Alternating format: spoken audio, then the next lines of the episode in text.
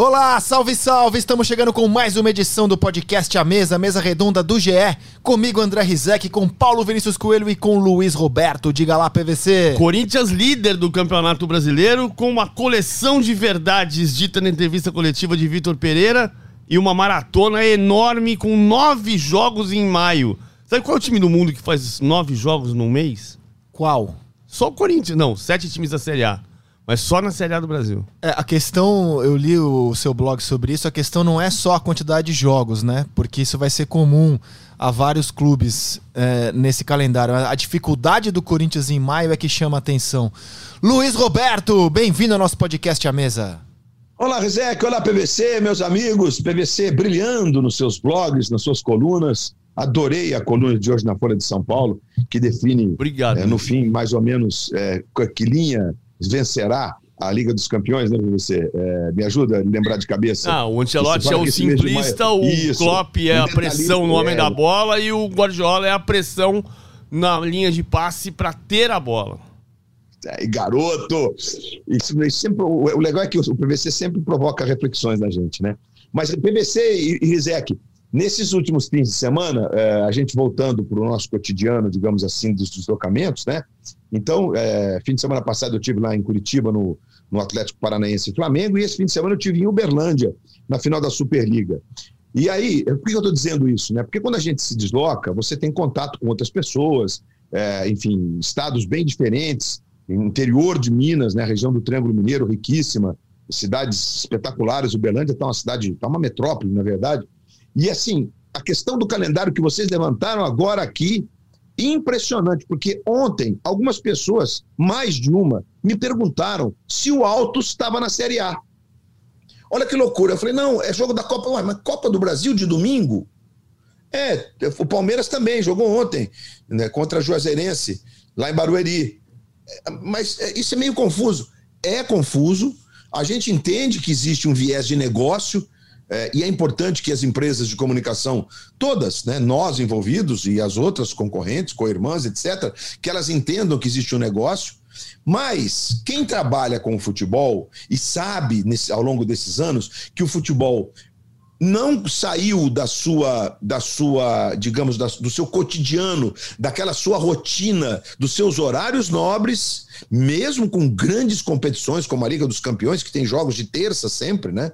A quarta continua sendo um dia muito nobre, e a Liga dos Campeões que tem a final no sábado, porque os, os, os campeonatos nacionais na Europa normalmente terminam no domingo. O futebol não caminhou para entender essa diversidade de horários, de datas, de competições misturadas fora de um conjunto que foi construído ao longo de 100 anos. É. Então é muito difícil. Isso não é bom para o negócio. Não estou dizendo que. É, né, não estou questionando o negócio. Eu não, eu não, entendo do negócio. Eu entendo do, do, do, do, cotidiano das pessoas, de como as pessoas percebem é, o calendário, como as pessoas conversam com a gente. É, existem pesquisas, né, os grupos de mídia contratam pesquisas para saber. É, e isso tem. O streaming hoje é importante. Você botar o Flamengo, Palmeiras em horários inóspitos para fazer com que outras pessoas assinem o seu streaming. Ok, isso tudo é respeitável. Mas estão mutilando aquele recall que o torcedor tem do futebol. Isso não é bom para o negócio. Posso estar sendo conservador, pode ser uma. uma posso estar errado, me, podem me provar que estou errado. Mas isso tudo me preocupa, porque a é. indústria pode ficar menor do que é. Deixa eu só explicar um detalhe, Luiz, que assim, é importante entender por que, que teve Copa do Brasil do Palmeiras e do Flamengo nesse final de semana, né? O, o, o domingo era de Flamengo e Palmeiras.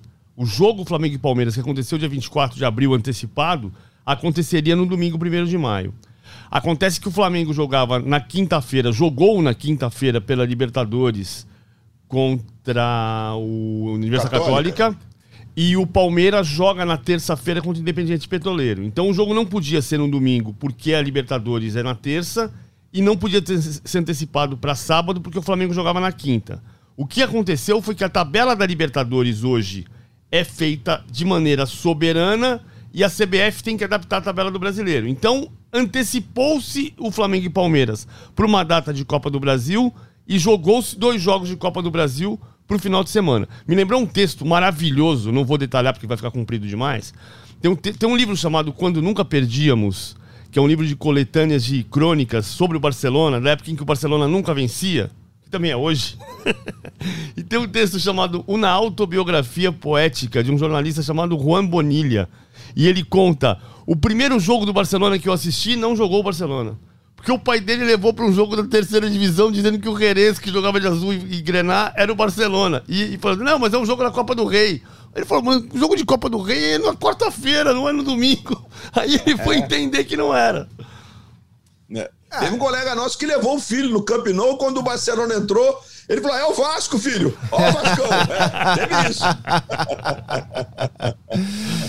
É, bom, mas assim, entrando, no, entrando no, nos jogos, né? É, o Corinthians ele é líder, destaque do PVC inicial, até pelo menos o clássico paulista, porque o Santos, por incrível que pareça, porque a gente projetava muita dificuldade do Santos, tem até aqui um começo muito bom e pode é, ser o líder hoje, a depender do que fizer contra o São Paulo. É um jogo difícil, São Paulo no Morumbi.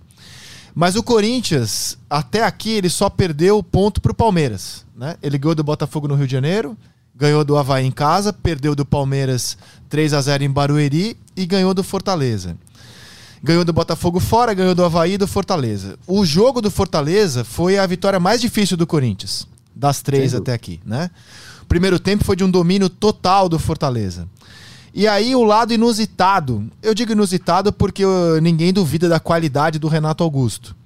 Quando no intervalo o Vitor Pereira saca o Renato Augusto e coloca um zagueiro, o Raul Gustavo, que se torna um terceiro zagueiro, o time do Corinthians muda completamente e se espelha com o Fortaleza, né, que jogava com três zagueiros. O PVC pode explicar mais taticamente o que levou a essa alteração do Vitor Pereira. Mas o fato é que quando sai o talentoso Renato Augusto e entra um zagueiro, o time melhora a PVC e domina o segundo tempo e vence com justiça. É, você, tinha me perguntado se tinha jogado com três zagueiros já. Eu disse que sim, mas não localizei ainda o jogo. Vou tentar localizar até o final do eu podcast. Eu não me lembro de um outro momento do Corinthians com três zagueiros, é. com o Vitor Pereira. Não me lembro. O, o, que ele fez foi o seguinte: assim, o Fortaleza faz saída de três, mas normalmente na recomposição ele faz linha de quatro. Isso não é de ontem, isso tem sido sempre assim desde o ano passado. Quem me ensinou a ver o jogo assim foi o Guto Ferreira, que jogou pelo Ceará contra o Fortaleza, entendeu? Ele recompõe com linha de quatro. O, o Pikachu faz a linha de, de do meio campo, na maior parte das vezes, não em todas as vezes. Quando sai para construir o jogo com três, ele estica o Juninho Capixaba na esquerda e o Pikachu na direita. Foi o que o Vitor Pereira disse. Ele estávamos perdendo o jogo na largura. Ou seja, ele tinha uma amplitude muito grande do campo e o Corinthians não conseguia marcar os lados do campo então, por isso, como o Renato Augusto não estava bem no jogo, o Paulinho tinha saído machucado com lesão de ligamento aos 26 minutos do primeiro tempo. Ele tira o Renato Augusto e coloca o Raul Gustavo. O que, que ele faz? Ele faz Gil, João Vitor e Raul, faz uma linha de quatro no meio com o, o, o Ramos, o Rafael Ramos, português, Duqueiroz, Maicon e Piton.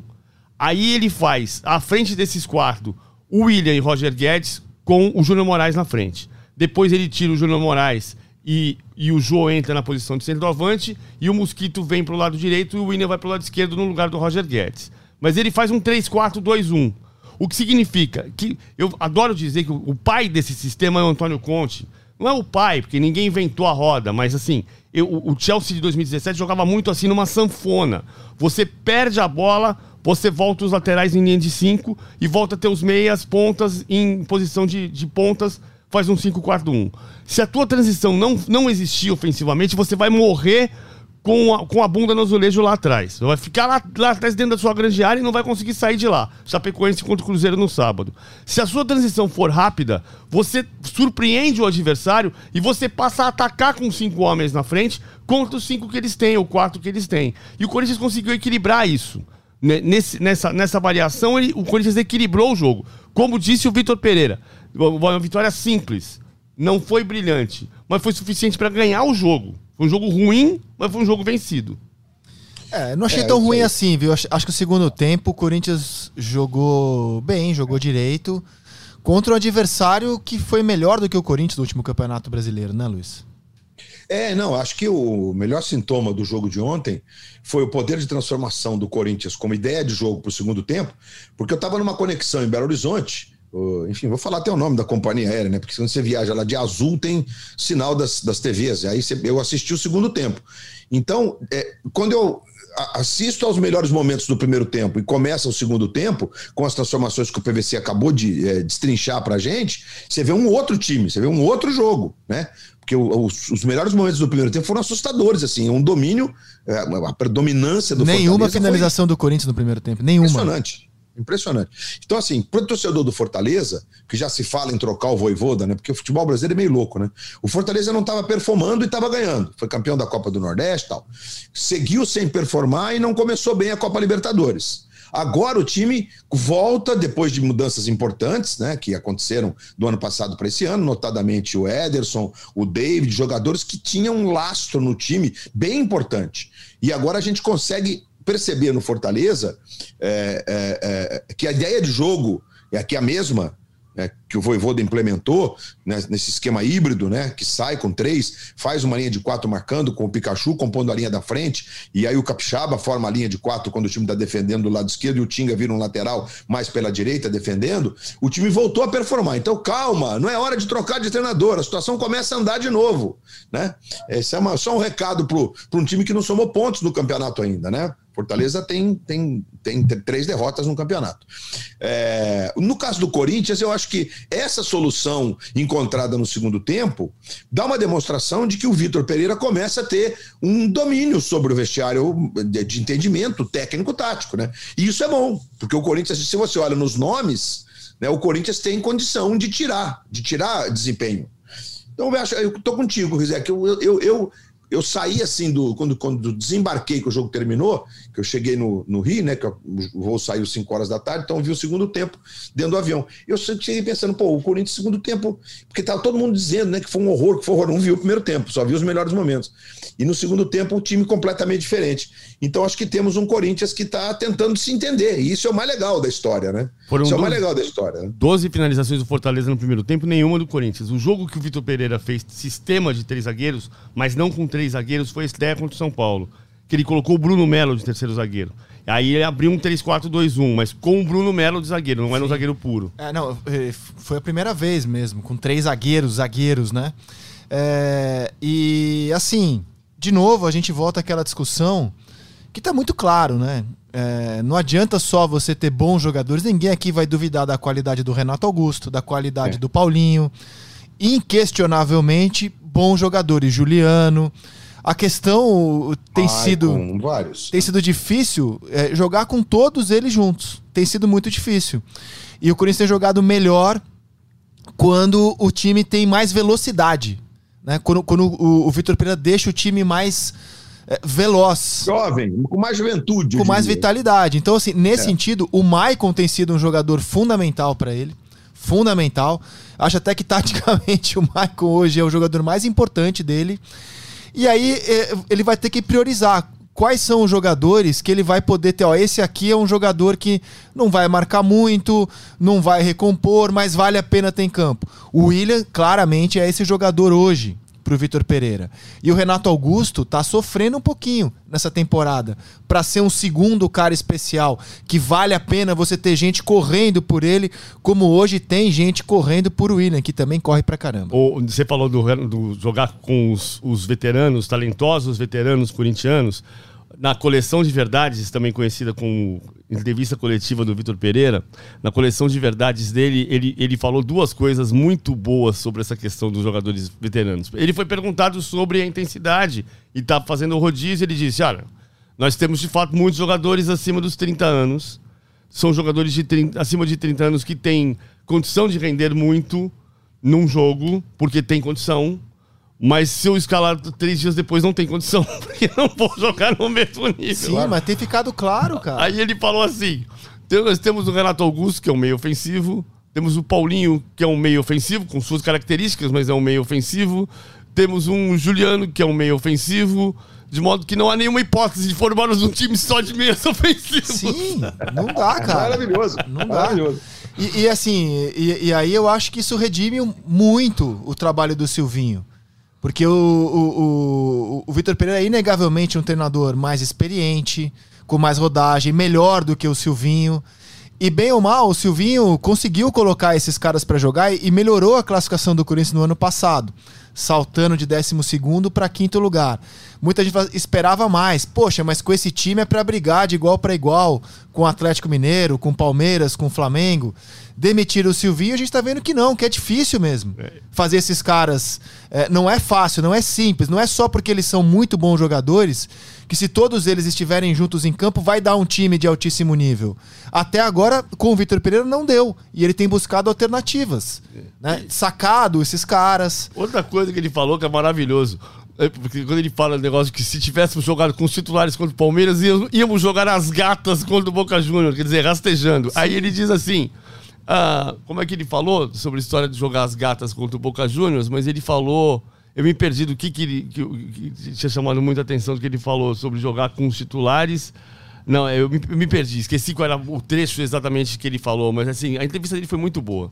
E ele vai ter uma partida agora contra o Cali fora, é, que é um ponto de atenção, porque o Corinthians, como visitante. Hum é, com o Silvinho ou com ele tem ido mal, né? O Corinthians, como visitante, não tem jogado bem, não tem conseguido, embora tenha feito um baita jogo contra o Botafogo, não tem sido a regra do Corinthians, né? Ser um bom visitante.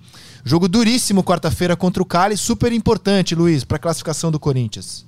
Então, é, eu, eu, espero nesse jogo é, que as soluções que o Vitor Pereira vai encontrar elas sejam mais próximas de um time competitivo fora de casa, porque como ele tem dado demonstrações, é, o conhecimento do, do, grupo de jogadores, ele está agora, se não está no auge, ele está próximo disso.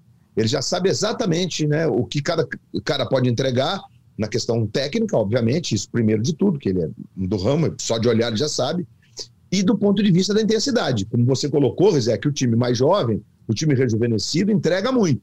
Mas um time experiente, com os caras podendo fisicamente jogar uma hora, um pouco mais, esse time talvez seja melhor do que um time só jovem. Né?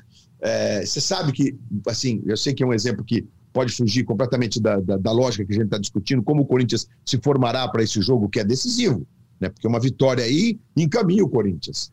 É, ontem, na final da Superliga de vôlei, veja como, porque às vezes o vôlei, as pessoas não conseguem identificar um movimento de um treinador, que é a mesma coisa. São táticas diferentes, histórias diferentes, mas a questão de rejuvenescer é parecida. Né? Então, ontem no jogo, o Minas teve um momento que precisava ganhar o jogo para forçar o terceiro, que o Neri, que é o técnico do Minas, que está lá há oito anos, não conhece todo mundo de frente, de trás, vai e volta. Ele tira os seus dois veteranos, caras que estavam desequilibrando o jogo, porque o quarto set, quando o, o, Cruzeiro abre 10 a 2, ele poupa os caras, o Leandro Vissoto, que veio de uma contusão séria de joelho, praticamente não jogou a temporada regular, mas ontem acabou com 31 pontos, fez uma partida espetacular, né? um oposto de 2,12 metros. E, 12, e o William, levantador, campeão olímpico, 42 anos, imagina. Ele poupou os caras. E aí, mesmo com o time se recuperando no set, com os, os reservas nessa inversão, ele trouxe de volta os caras no fim do set, já prevendo de que ia perder esse set, mesmo quando o Minas encostou e ficou a dois pontos, 23 a 21 para dar um pouquinho de ritmo naquele fim de sete, para que eles pudessem jogar o tie-break inteiros e eles jogaram inteiros e ganharam o jogo. Então, assim, o desafio é constante para você mesclar técnica e juventude, condição física, né? Então, essa é a minha expectativa. Eu vejo que o Corinthians é, dá um, um passo à frente e estou bem curioso para saber como é que o Vitor vai fazer para escalar o time nesse jogo em Cali, né? Lembrando sempre que não tem altitude, é bom de jogar, e acho que o Corinthians tem tudo para perder o Paulinho, né, evidentemente, mas tem tudo para montar esse time bem competitivo. É, acho que talvez o Fábio Santos vai jogar, o Fagner vai jogar, enfim, os mais experientes que não que foram poupados ontem no início do jogo. E aí vamos ter um Corinthians forte. Acho que a gente vai ter, talvez, é, um Corinthians mais próximo daquilo que a gente espera jogando de visitante. O Roger Guedes se queixou. Ah, eu não sei quais são os 11 dele. Talvez o Vitor não tenha 11 preferidos Talvez. nesse momento. É, o que eu consigo enxergar no trabalho dele, e modéstia à parte, eu tenho acertado as escalações. Tem mesmo. Eu acho que é assim, ó. Cássio, Fagner. Eu não sei dizer qual é a zaga titular. Raul Gustavo, Gil e João Vitor, dois desses três. Na esquerda, Fábio Santos é o jogador dos grandes jogos, só que não consegue jogar quarta e domingo, então o, o, o Piton vai entrando ali, mas jogo grande vai ser o Fábio Santos. Edu e Michael, certo?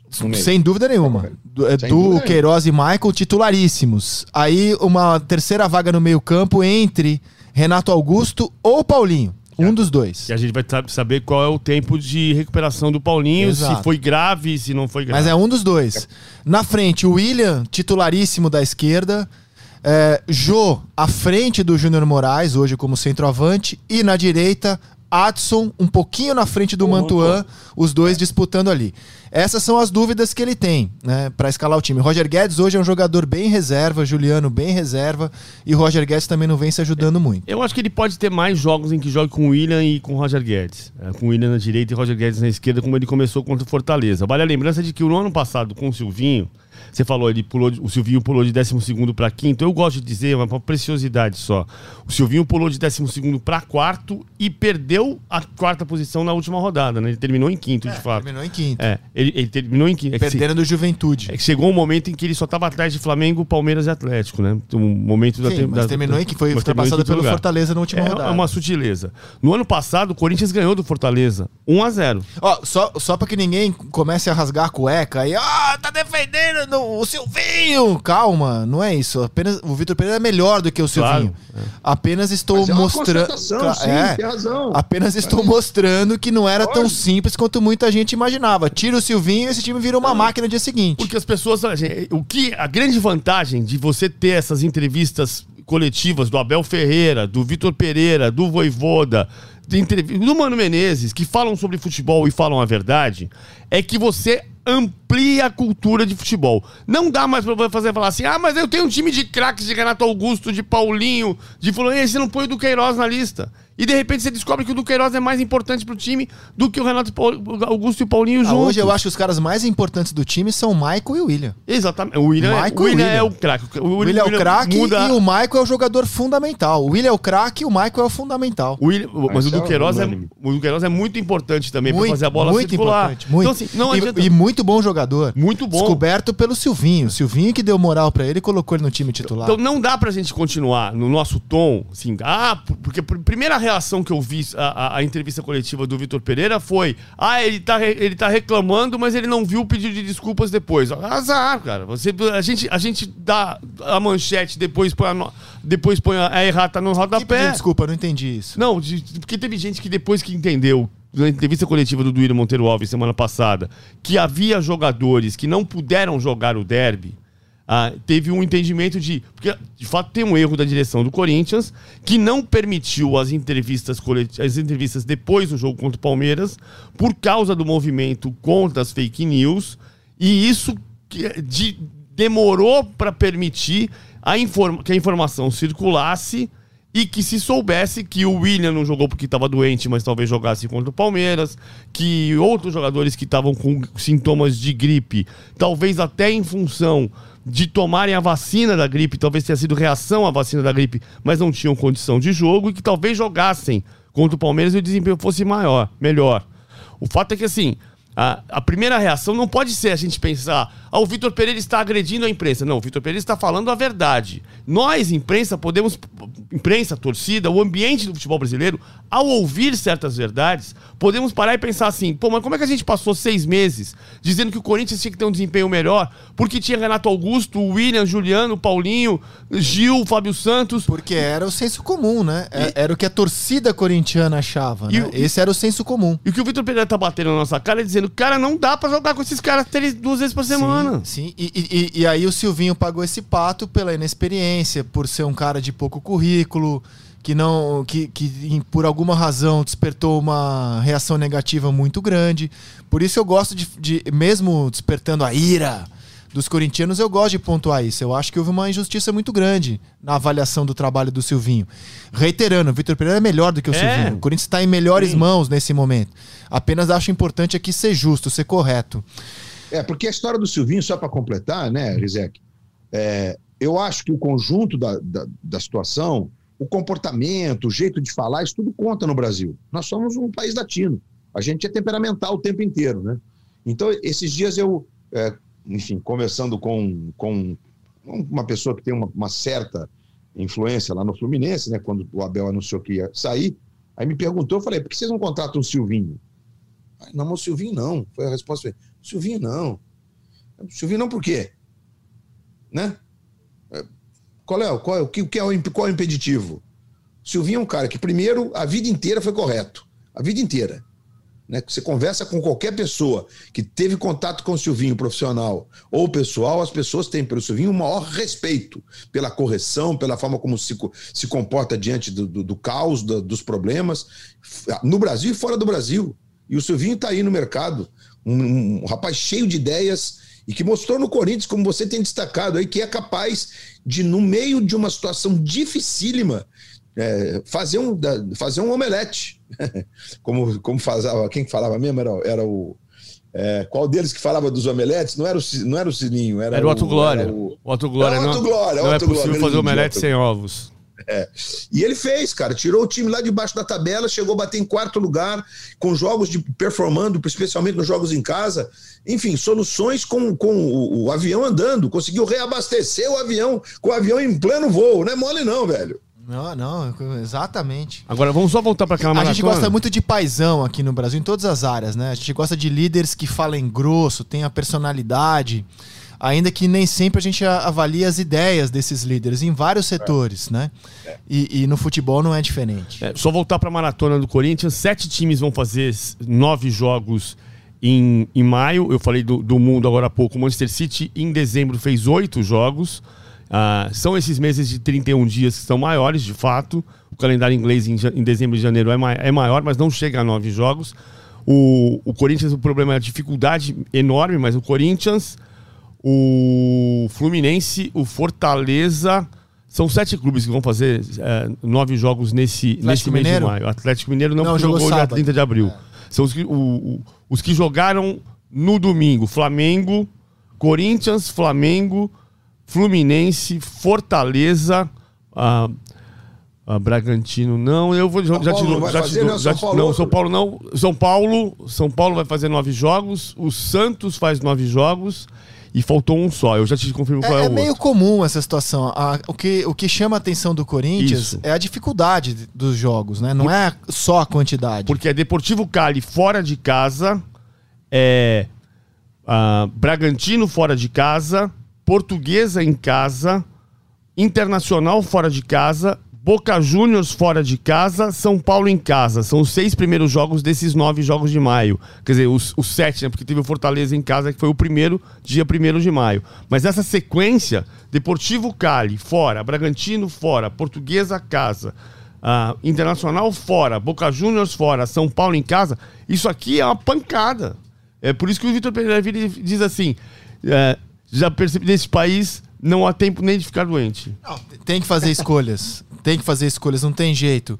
É, antes de entrar na Copa do Brasil, em que Palmeiras e Flamengo tiveram muito mais dificuldades do que a gente projetava pelos adversários deles, PVC comentou o empate do Botafogo ontem no Newton Santos. E aí, PVC? Decepcionou o Botafogo? Decepcionou porque jogou mal. Mas assim, sabe o que me lembrou muito? Me lembrou muito a inauguração do Allianz Parque. É, porque você sabia que você estava tentando começar a construir o alicerce. O, a torcida do Botafogo chegando, eu adoro ver as torcidas chegando de jogo de manhã, assim, nove da manhã. Você vê o cara concentrado tomando café da manhã, espetinho com cerveja, assim. muito divertido. é bem isso. Ah, e a torcida, cerveja logo às sete. Às sete é. da manhã, o cara comendo espetinho, tomando e pensando, cerveja. Ah, se é jogo, já é quatro da tarde, tá liberado. É. Dia, dia, de jogo tá liberado, como se fosse quatro da tarde. É, exatamente. Assim, porque em algum lugar do mundo são nove da noite, afinal de contas. né? Então, então, no nove da manhã, espetinho com cerveja e vambora. Mas a torcida chegava ao Engenhão, camisa 7 alvinegras, na linha amarela, uma bandeira enorme alvinegra com a, estrela solitária pendurada no vidro de trás do carro. Cara, se orgulho fosse físico, a torcida do Botafogo levantava em cima da cabeça como se fosse o Bellini levantando a Girimê. Se levantando o seu orgulho, mostrando o seu orgulho. Era isso. Porque, na verdade, é um misto, é um misto de orgulho e esperança.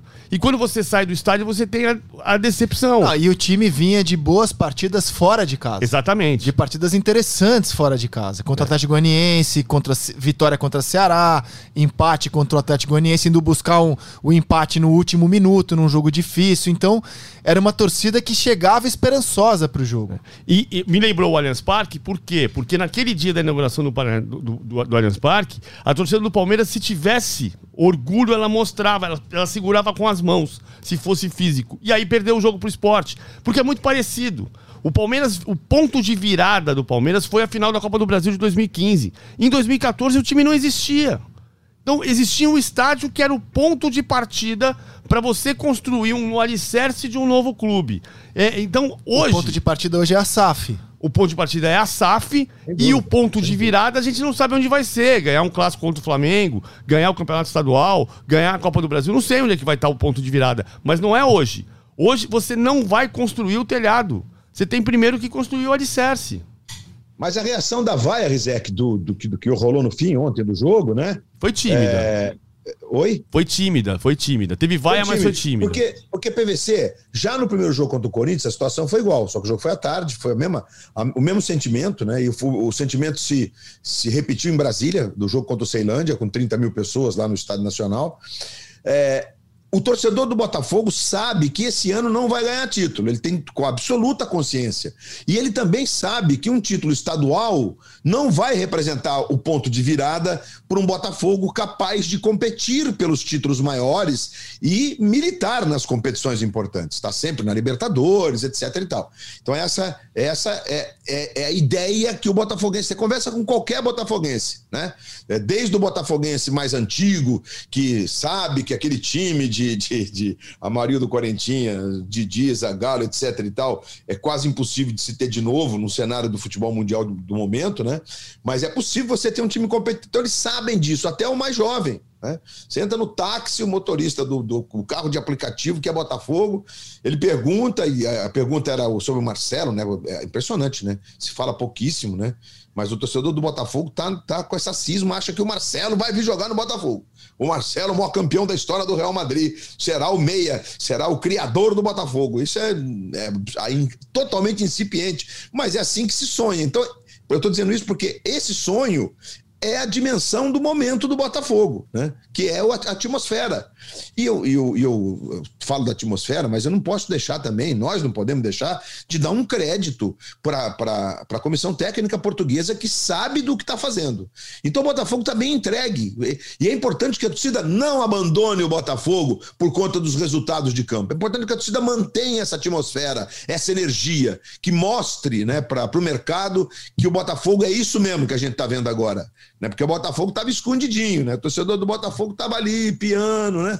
É, machucado. E agora tem orgulho de sair com a camisa, especialmente com a 7 ou com a 6, para as ruas e mostrar o seu orgulho de um clube histórico e de um ponto de negócio que é poderosíssimo para o esporte brasileiro. É simples assim.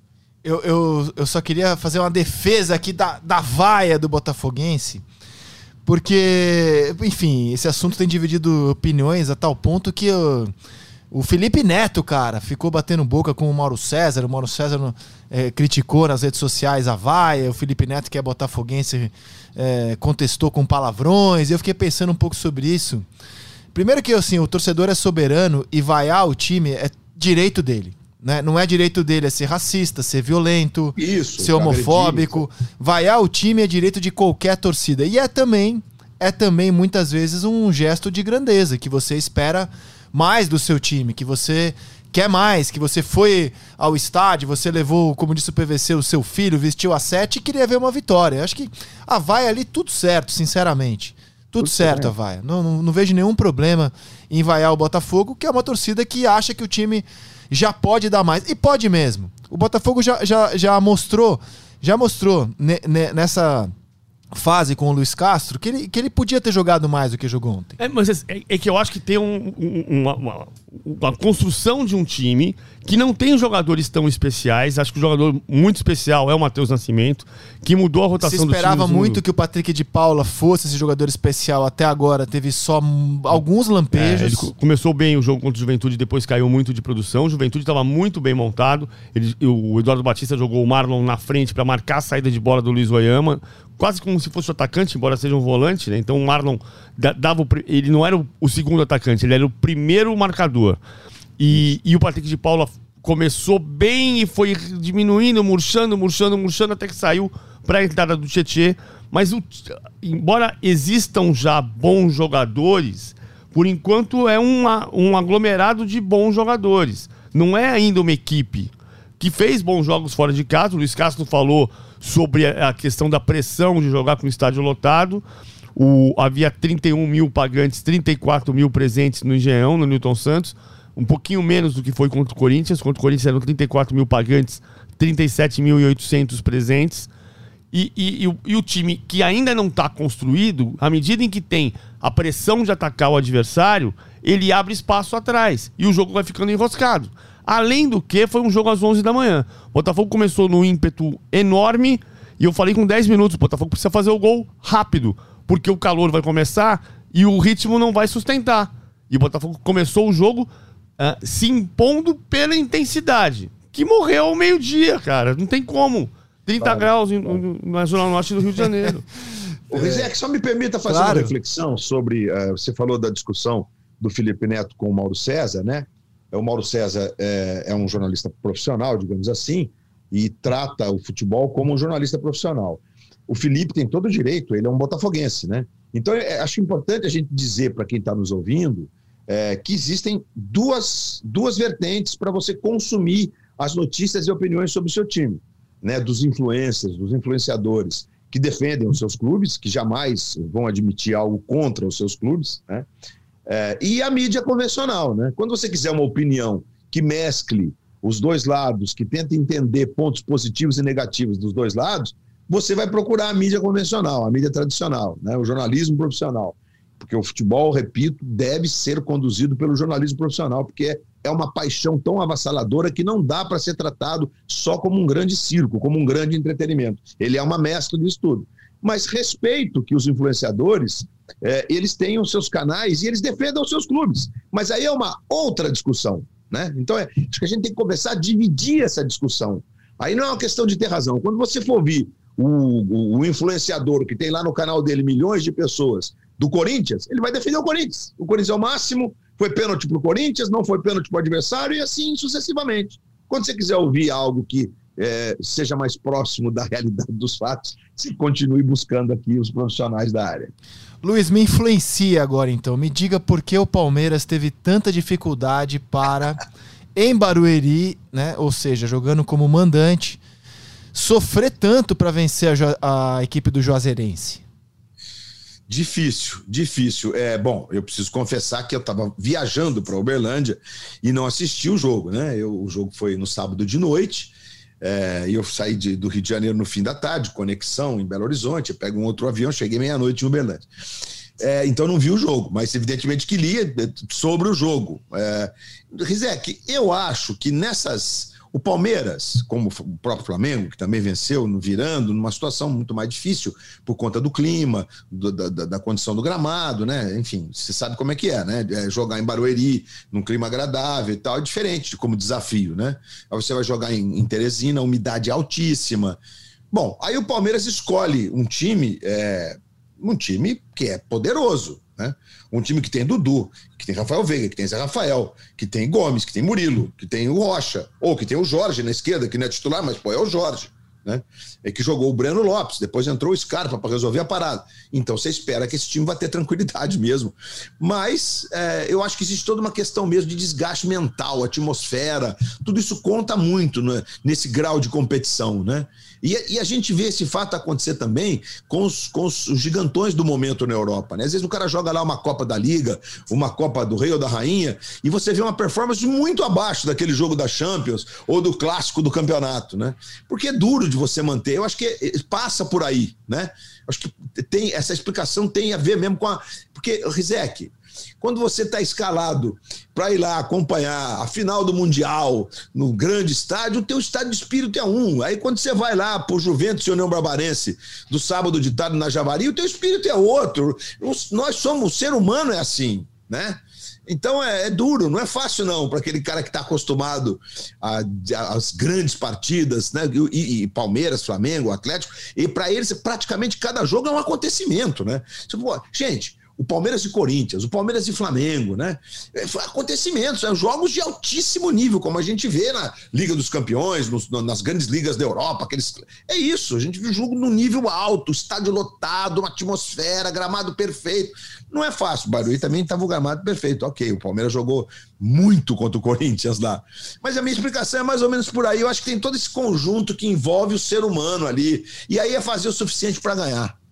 É, só que assim, ó, Juazeirense é forte pra caramba em casa. É, é encrenca é. jogar lá. Um resultado que não deixa o Palmeiras tranquilo é. para se classificar na Copa do Brasil. Mas que o jogo vai para Londrina por causa desse negócio do regulamento. Né? Ai, né? cara. É, por causa da história do regulamento. Porque... Poxa, porque é, é o mandante, é, encrenca jogar. É, o, a, a Juazeirense eliminou no ano passado o Esporte e o Cruzeiro em Juazeiro. E neste ano eliminou o Vasco nos pênaltis. Cruzeiro foi nos pênaltis também. Então, de fato, seriam. Eu, eu acho muito ruim. Não, o Juazeirense vai vender, vai ganhar 400 mil reais. Ah, a gente debateu isso no Troca de Passes no sábado. Ah, ah, o, o, Caio, o Ana Thaís. É, mas você não pode jogar no seu estádio, né, é, cara? É, Paciência, eu, eu acho que jogar tem, onde dê dinheiro, pelo menos. Eu acho que tem um problema do regulamento. Sim.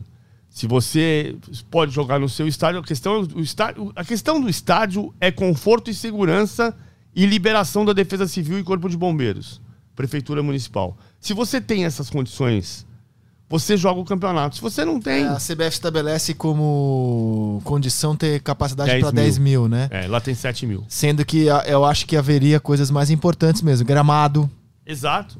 Né? Que é. o gramado estivesse em boas condições. É, é, um ponto que eu me pego há muito tempo no Campeonato Estadual do Rio. Só vou dar esse exemplo do Campeonato Estadual do Rio, porque eu acho que a CBF tem que tomar uma atitude semelhante à que eu acho que deveria ser tomada no, no Rio de Janeiro. Você faz 20 anos que você vê Volta Redonda e Flamengo, Madureira e Flamengo em Bacaxá. Por quê? Ah, porque o estado do Madureira não tem condição de atender as condições de televisão ou as condições de segurança ou de conforto. Ou então você dá três anos para o Madureira. Hoje, o Madureira esse ano jogou em Madureira. Mas ou o time tem um prazo para se adequar e depois poder jogar o campeonato, ou se ele não conseguir se adequar num prazo que se dê, ele não vai jogar o campeonato. Desculpa, você não pode jogar o campeonato porque você não tem um estádio compatível. Agora, a gente teve em outros momentos da história, Fluminense, claro que Laranjeiras é um estádio histórico, mas Fluminense e Internacional fizeram uma final de, de Copa, do, Copa Brasil do Brasil nas Laranjeiras. Ou você tem um estádio onde você possa jogar, ou você não pode jogar. É, eu estou falando do ponto de vista do equilíbrio do campeonato. E mesmo que o, o, o Palmeiras não vai o Flamengo não vai jogar em Juazeiro, ah, no, outros times como se fosse no campeonato de turno e retorno, para o campeonato, para a graça do campeonato, é muito mais legal você ter um time jogando na sua casa e na casa do adversário. O Palmeiras é. não tem nada com isso, o Palmeiras vai jogar em Londrina e vai tentar ganhar o jogo, como já ganhou em Barueri. Agora, eu acho que o que o Luiz Roberto falou é, é meio. Sabe o cara que vai trabalhar no feriado?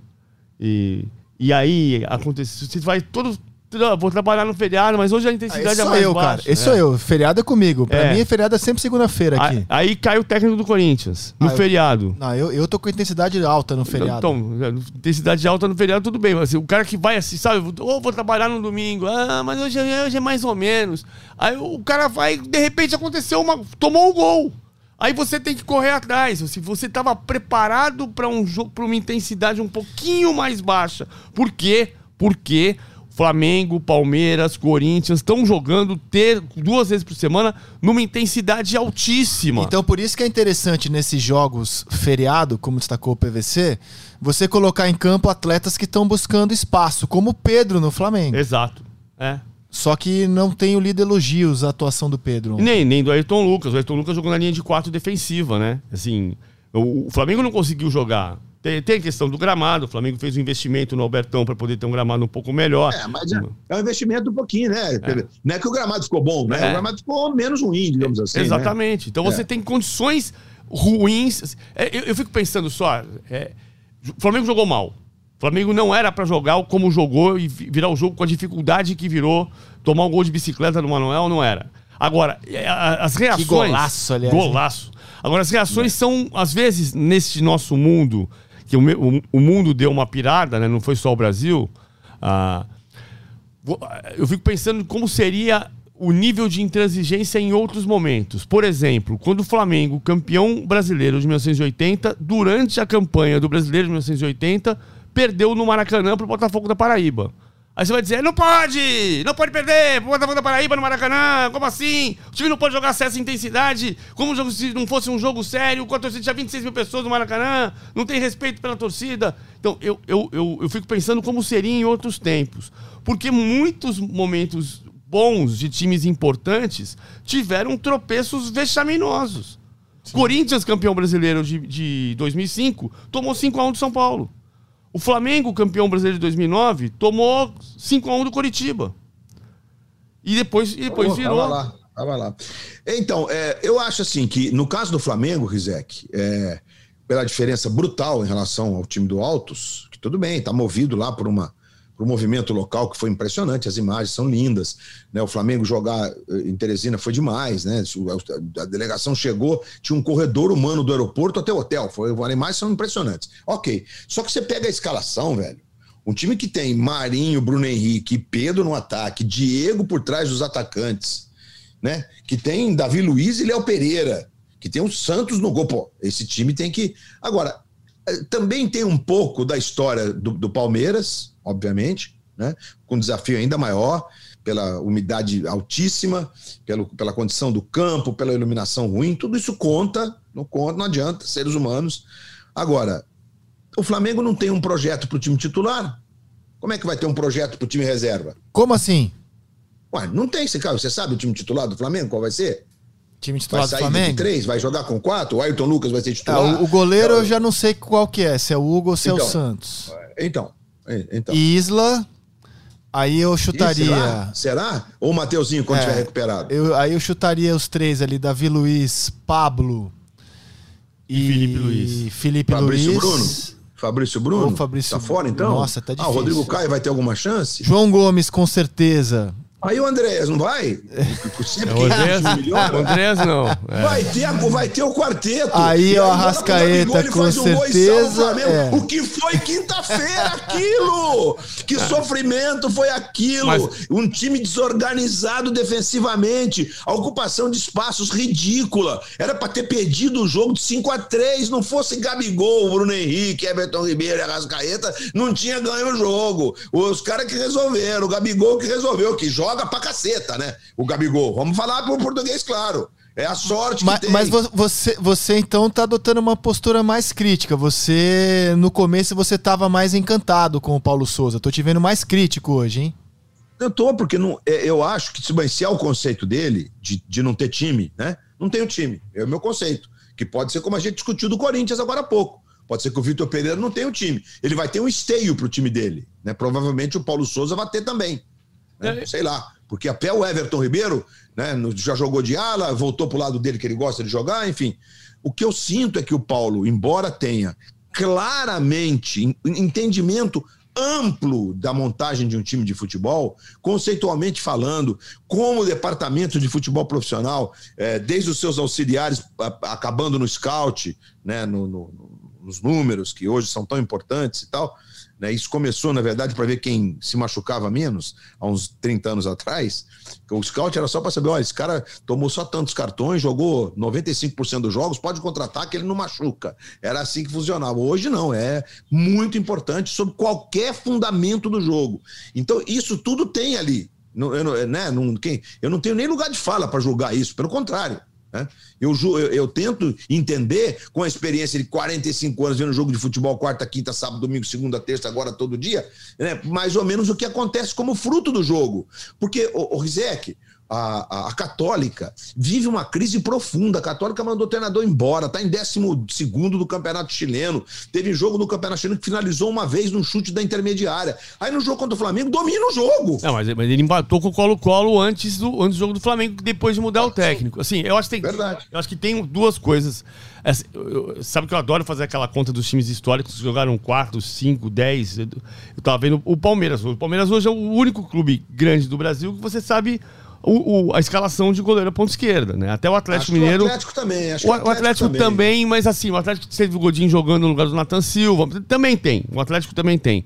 Tava fazendo a conta É, hoje. também vamos ser, mas também vamos ser sinceros sobre o Natan Silva, né? Nós sabemos que o Natan Silva é um jogador aguerrido, faltoso, às vezes maldoso e que está muito distante É. tecnicamente dos outros. Então a tentativa do treinador é encontrar um substituto Com- para essa peça que é vulnerável do Clube Atlético Mineiro, porque no mais a gente sabe o time. Vamos né, lá que a gente tem a Everson, Mariano, Nathan Silva, Júnior Alonso Arana, Alan e Jair, a- o Zarate, o Nacho e Keno quando não tiver machucado e o Hulk na frente. Agora, o time do Palmeiras, que a gente sabe, tava fazendo, é, esse eu fiz a conta.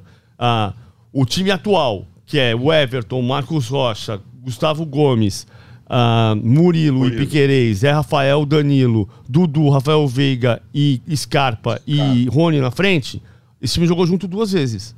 Mas e o time com o jogos Luan mais pesados contra o São Paulo na final e contra o e Flamengo no contra o Maracanã. Corinthians. Não, e contra o Corinthians. O Flamengo no Maracanã jogou esse time, cara. Jogou esse time. é, foi esses dois jogos, São Paulo e Flamengo. É, os jogos São mais dois... pesados da temporada. Então, são, mas são dois jogos. O time com o Luan e com o Mike, que é o time campeão da Libertadores, jogou outras duas vezes. Então, assim, estamos discutindo a questão. Do, só só para voltar à questão do Paulo Souza. Eu acho que ele vai ter um time.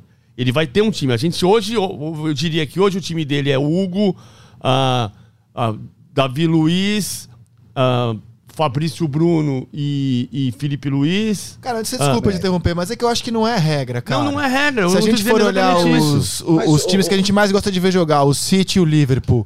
É, o City tem é- sete titulares, é- oito no É máximo. exatamente o que eu tô dizendo. Não, então é não que é esse o problema.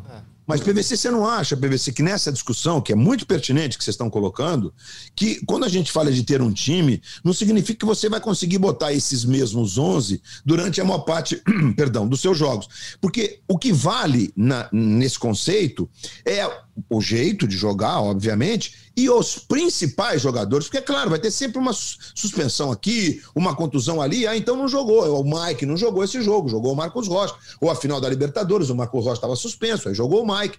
Mas, enfim, mesma coisa o Flamengo. Se você tiver um esteio do, do meio para frente, né? Daquele time que, que vai te entregar, com o Bruno Henrique de um lado, o Everton do outro, o Gabigol, enfim, o Arrascaeta, obviamente, que tem sido o jogador tecnicamente de maior destaque, com, aqueles, com aquela sustentação de meio que até outro dia partia do Arão, né?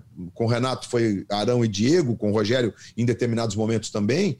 É, e aí você tem ali na defesa, tudo bem, o Rodrigo Caio machucou, você vai ter o Pablo, jogadoraço, que pode ser titular, inclusive, né? É, enfim, se o Ayrton Lucas vai ser titular, talvez o Felipe se transforme definitivamente num zagueiro, na linha de quatro defensiva, não sabemos. Mas é o que o Rizek disse: sempre sete ou oito são aqueles caras que você sabe que te entregam consistência de jogo, que é o que falta nesse momento.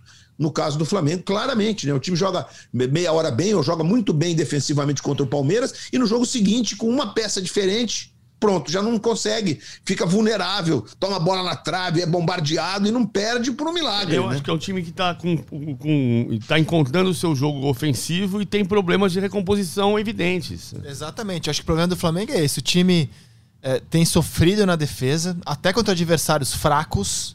Ele tem sofrido. E no ataque eu tenho dificuldade de entender algumas escolhas dele, porque muitas vezes vejo jogadores utilizados em setores do campo onde claramente eles não rendem tanto quanto no setor onde sempre renderam ao longo da vida. Então, assim, tá. Ainda tá numa fase complicada o Flamengo, assim, para mim, assim. Uma, uma- se, se tiver um jogo amanhã muito grande, assim, eu, eu vou ter muitas dúvidas com relação ao Flamengo. Embora ele tenha se portado super bem contra o Atlético Mineiro e super bem contra o Palmeiras, né? Sim, O- jogos mais fortes. nos jogos fortes do ano contra equipes brasileiras. E, e por falar em Galo, né? É incrível como o Atlético Mineiro tem desperdiçado pontos nesse comecinho de brasileiro, né? Cedido empates, né, cara? Sai na frente e cede empate para Goiás, para Curitiba. Cu- É, o Curioso jogo esse Curitiba começo. É mais dramático, evidentemente, porque era um jogo de mando do Atlético, né, jogando em casa, né, Rizek? E aí você faz 2 a 0 tudo bem, o time não era o, o titular absoluto, né? Poupou um outro cara aqui. é, posso até checar aqui a escalação como foi, mas é, é um time que teve o. O Zarate o- de o- segundo volante, o Ademir aberto na direita e, e o Keno ainda tá machucado, então o Keno não voltou. Ó, o, o Galo tá com oito pontos, né? O Guga na lateral direita, o Mariano, pou- Mariano poupado, um poupado, Poupado, meio é. machucado. Então, é, É, e, e, aí o Alan machucado também. Então jogou o Zarate de segundo volante. Foi essa a questão contra o Goiás. Não, o Atlético não, jogou melhor. Foi. É. Não, mas contra, contra o Curitiba, você tá falando? Não, tô falando contra o Goiás, no, no sábado. Contra, contra, o Curitiba jogou o Otávio. Eu me lembro que jogou o Otávio. Curitiba jogou Otávio. Isso. É. O Alan ah, entrou no jogo, inclusive. Jogos né? que a gente nada. imaginava ver o Galo ganhar, ele sai na frente e cede empate, né? Para equipes é. mais fracas do que ele, né? Goiás e Curitiba. É, o Atlético... Deixou aí seis, quatro pontos no meio do caminho. Acham? Vocês acham, Rizek PVC, agora de, de perguntando aqui de apresentador, que o Atlético sente muito quando troca um outro cara, mais do que Palmeiras e Flamengo? Eu sinto que quando não joga o Arana é impressionante como o Atlético perde o poder que ele tem é, de atuar do lado esquerdo do, do, do, seu ataque, com o Arana apoiando, né? E a recomposição do Arana é um, talvez o melhor que esse cara. É impressionante a facilidade física que ele tem de, de recompor. Não sei, eu acho que quando o Atlético muda um pouco, embora os nomes que entrem, né? Não entra no jogo quê? No jogo Vargas, pô, né? É, são nomes de peso. Mas a gente. Eu acho que quando não joga Arana e quando não joga, não jogam juntos Arana e Alan, o time perde muito de qualidade dessa saída na própria transição e no caso do Arana também na chegada pelo lado esquerdo ali, num apoio com o Keno que vira um transtorno para é. qualquer um. Eu acho que o Atlético cai muito, né? O Atlético tem dificuldade de manter o nível de performance quando muda pouquinho, inclusive, o time. Sobre o risco de ser redundante, eu acho que o problema continua a ser a, a falta de regularidade dos grandes times brasileiros tem a ver com as maratonas. E você tem que mexer no time mais vezes porque o time tem que descansar, porque não vai ter um nível físico suficiente para manter o nível técnico. E aí você roda o time, o time não mantém o mesmo, o mesmo padrão. Uh, e fisicamente também perde, mentalmente em alguns momentos também perde. E acho que o Atlético, o Atlético tem a, a maior série invicta dos times da Série A nesse momento, não perde a 18 jogos. E dos últimos seis, empatou quatro. Então, assim, é, evidentemente, nesse momento ele está oscilando para baixo. O que também tem a ver com a qualidade dos adversários. Ele jogou o clássico contra o América no Mineirão, ele jogou contra o Independiente Del Valle em Quito, ele jogou contra o Coritiba, que está num bom momento da temporada. O Goiás é que é o Robin Hood, né? O Goiás tem, tem, nos últimos seis jogos, tem quatro derrotas e dois empates contra Atlético e Palmeiras. Atlético e Palmeiras. Ambos como mandante, né? Ambos como mandante. É, Ambos como mandante. É, e o Atlético sempre justificando, como disse o PVC, nessa maratona, tem o jogo do América, né, na Libertadores na terça-feira. Terça então, enfim, é difícil mesmo, gente. Não, não é fácil, é uma. É um enigma para os treinadores. É. Eu fiquei, e... eu fiquei devendo uma coisa lá atrás. Os sete times que têm nove jogos em maio são Corinthians, Atlético, Flamengo, Fluminense, Fortaleza, Santos e São Paulo. O Atlético é um deles. Fluminense que nesta segunda-feira apresenta Fernando Diniz. Vamos encaminhando aqui o final do podcast à mesa desta segunda-feira. Luiz Roberto, considerações finais. Bom, Rizek, eu queria só deixar aqui, tem tanto assunto para a gente usar esse espaço tão precioso, né? Mas eu queria só deixar uma saudação ao, ao pessoal do voleibol, que eu não tinha contato, digamos, físico há um, há um bom tempo, né? Porque nos últimos anos a gente fez as transmissões sempre do estúdio, né? Pela forma tão carinhosa e tão, e tão apaixonada que eles fazem a Superliga, que é o Campeonato Brasileiro, e o jogo do nível absurdo que a gente acompanhou lá em Uberlândia. Dia 8 tem outro lá em Uberlândia, aí o definitivo, vamos conhecer o campeão, né? Uh, o Minas tem uma história belíssima de títulos em profusão em todas as etapas da construção da Superliga, né?